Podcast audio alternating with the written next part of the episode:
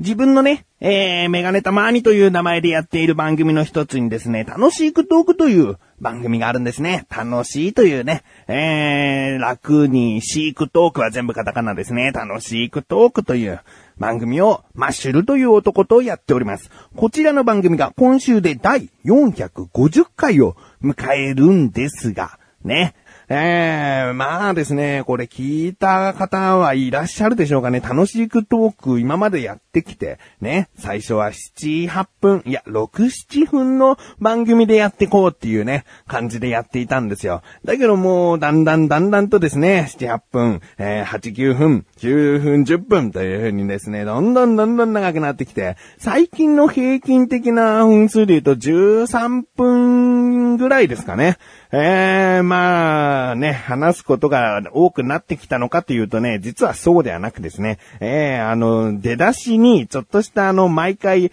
やることがあって、それがね、長引いて、まあ、13分ぐらいになってしまっているというね、ええー、そんな状況だったんです。ですがね、この第450回は、51分、まあ、50分ちょっとですね。えー、そんな分数になってしまって、初期のクッチレスアラジオと同じ長さじゃないかっていうね。えー、そんな感じになっちゃいました。あー、楽しくトークというのは、6、7分でさらっと聞けるような番組ということをね、えー、目指してやっていたんですが、あー、この節目ではですね、50分ちょっと。まあ、もちろんね、その451回からは、その13分ぐらいにまた戻りますけれども、あもう、お暇がある方にですね、えー、ずっと聞いていただけたら嬉しいなと思っている番組でございます。まあ今こんな話をしたのはですね、結局その楽しいトークも聞いていただきたいなという宣伝みたいなことでもあるんですけどね、あと1年という大体の計算で言うとあと1年で楽しいトークは終わってしまいます。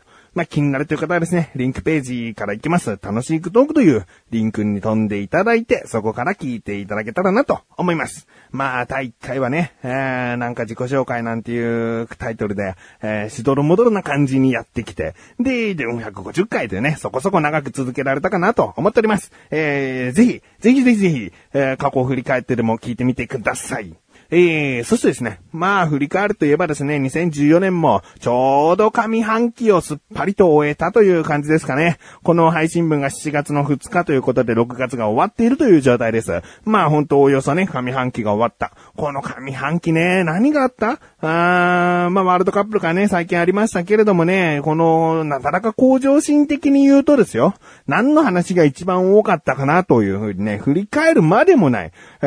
ー、この番組毎回聞いてくださっている方もね、もうあれでしょというね、すぐわかると思う。うん、ベイスターズじゃないですよね。えー、野球の話もね、うん、したはしたけどもそこまでじゃない。一番多かったのはやっぱりこれ、妖怪ウォッチ。ああ、このね、妖怪ウォッチの話、実は今回もタイトルコール後にしたいと思っております。興味のない方、申し訳ございません。ということで、うーん、妖怪ウォッチ、そんなに僕はハマっていないと思っている自分がお送りします。菊師匠のなかなか向上心。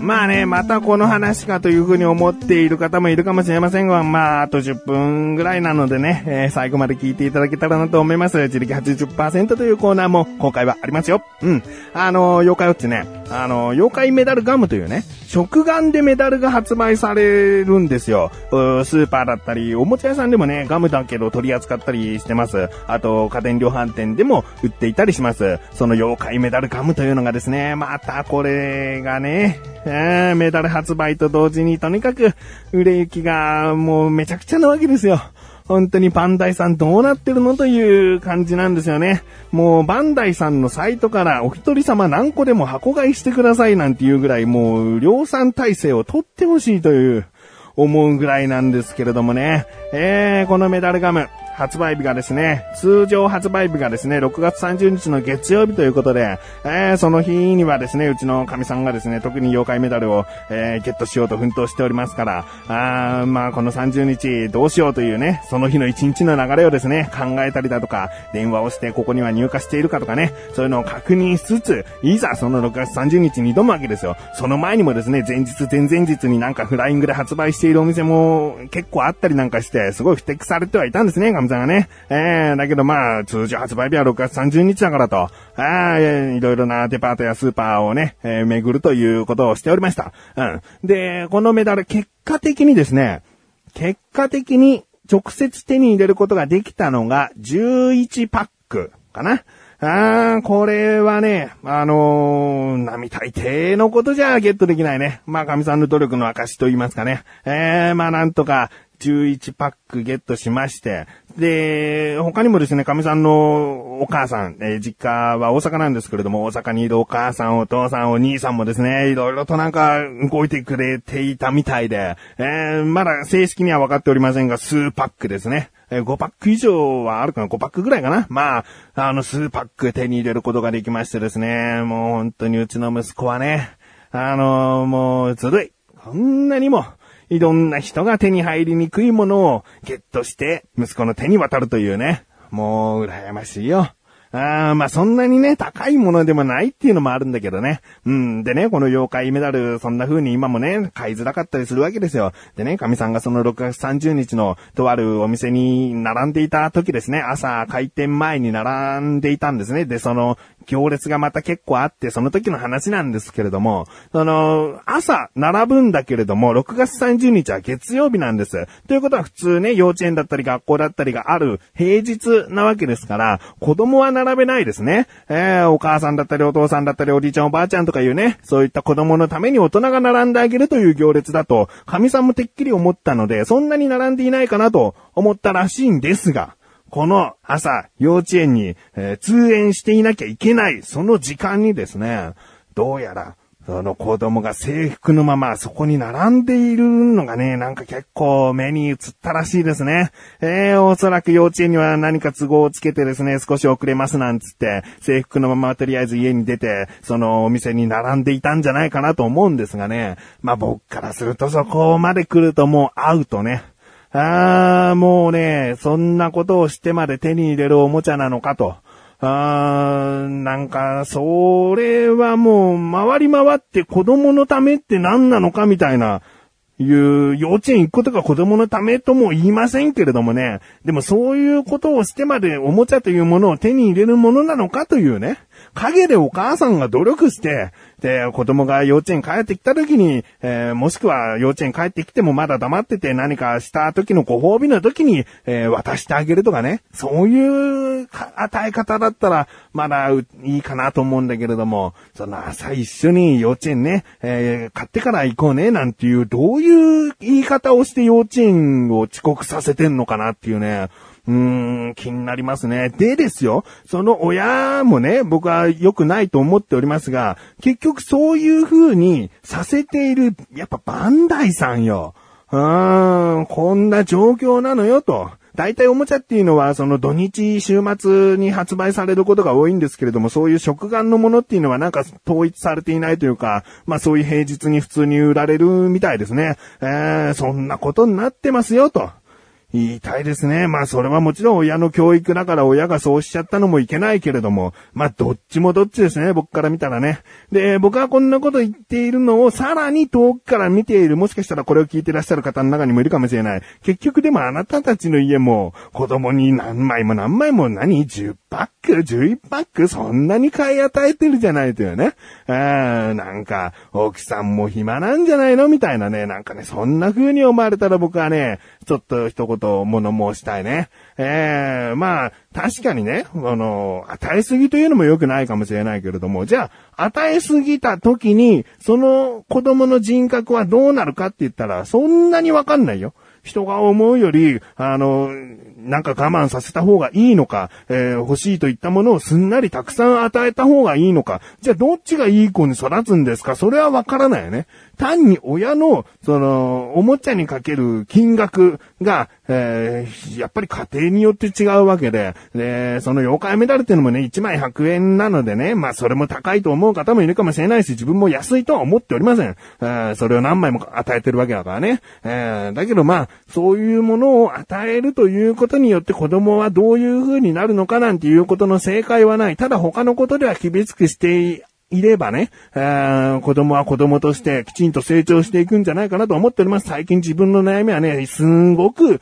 長男に怒ってばっかりの日々が続いております。あそんな風におもちゃを与えているかもしれませんがね、やっぱり、あの、ご飯を早く食べろとかね、お風呂でダラダラ遊ばないとか、早く着替えないと風邪をひくとかね、そういうことをね、毎日毎日注意していたりするわけですよ。だからまあ、そういう甘やかす部分は甘やかして厳しくするところは厳しくするというね、そういうことをしていれば僕はまだいいんじゃないかなという。もちろん子育て、今初体験でずっと日々暮らしていますから、正解わからないですけれども、まあそういう風に、えー、まあ子供をしつけているというかね、えー、まあ今のところはそれでいいんじゃないかなと、小学生になったらまた違ったやり方になると思いますしね。うん。でですね、まあうちの神さん暇なんじゃないかとね、思う方もね、もしかしたらいるかもしれないね。そんなメダルのためにね、朝から並んで他のお店も回って回って、で、息子の幼稚園迎えに行く時間までこう動いて、えー、迎えに行ってメダルガムを、えー、まあ、全部ではなかったですけれどもね、半分は与えたみたいですね。えー、まあ、そういうことをしているというのはね、果たして、こう、なんかもっとすることあるんじゃねえかと。家事とかきちんとやれているのかとか。まあ、そんなのはまあ、人んちの家庭のことなんでね、ほっといてくださいって言えば終わりなんですがね。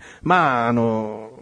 奥さんっていうのはね、まあ、人の誰の奥さんっていうのもね、何かしらにハマっていないと、やっぱりね、心が落ち着かないと思うんだよね。家で中にずっといてね、家事をしっかりやれよと、子供のために何か将来的に、えー、意味のあることをずっとし続けろよ、なんていうね、そんな母親はね、世の中にもうごくわずかだと思いましてね、それこそ子育てどうなっていくのかっていうね、えー、詰め込みみたいな感じでね、良くないなと思うのでね、そういう神さんが、あ妖怪メダルを買うことによる快楽ね、あ達成感、そういうものを感じながら、あ子供に渡してあげているので、まあそれはね、なんか、まあ、自分もね、一歩引いてみてますけれども、いいんじゃないかなと思っておりますね。えー、現に神さんはなんかね、頭が痛い、頭が痛いなんていう時期がね、ありましてね、あまあなんか、うん、疲れがね、溜まってきたのかわからないけれども、そういうことで頭が痛いって言った時に妖怪ウォッチに出会って妖怪メダル手に入れることの快楽でですね、最近も頭が痛いという感じがなくなってきたのでね、ね、なんかそういう、効果もあるんじゃないかなというね、えー、思いますね。えー、結局、庭いじりが趣味のね、えー、奥さんだって、もう庭をいじって何のためになるんだと、それを美しいと、称賛してくれる、美しいと感じさせてくれるっていうことが、えー、他の人になければ意味ないじゃないか、自己満足じゃないかというね、えー、そういうふうに思う人だっているわけですから、何が人の趣味となって、何がその人の、達成感、快楽、その充実感を得ることができるのかっていうのはね、わかりませんからね、今神さんは妖怪メダルなわけですよ。ああ笑った方はね、引っ張らきますけれどもね、あ妖怪メダルを、えー、ゲットすることに喜びを感じている。まあ、秋っぽいっちゃあれですけれども、まあ半年周期ぐらいでね、何かブームが変わってくるのでね、また何か違うものにハマっていくんじゃないかなっていう僕は常にこうちょっと一歩引いた感じで、神さんを見届けております。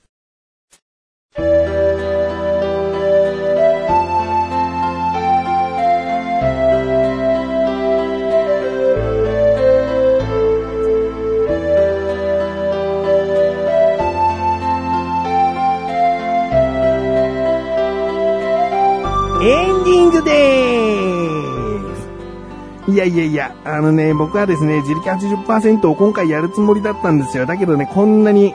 こんな話になるとは思わなかった。ああの、本当に妖怪メダル買うのが、えどうのこうのぐらいの話で終わろうと思ったけれども、なかなか喋るんだよね。つい喋ってしまった。次回は自力80%からやろうかな。自力80%と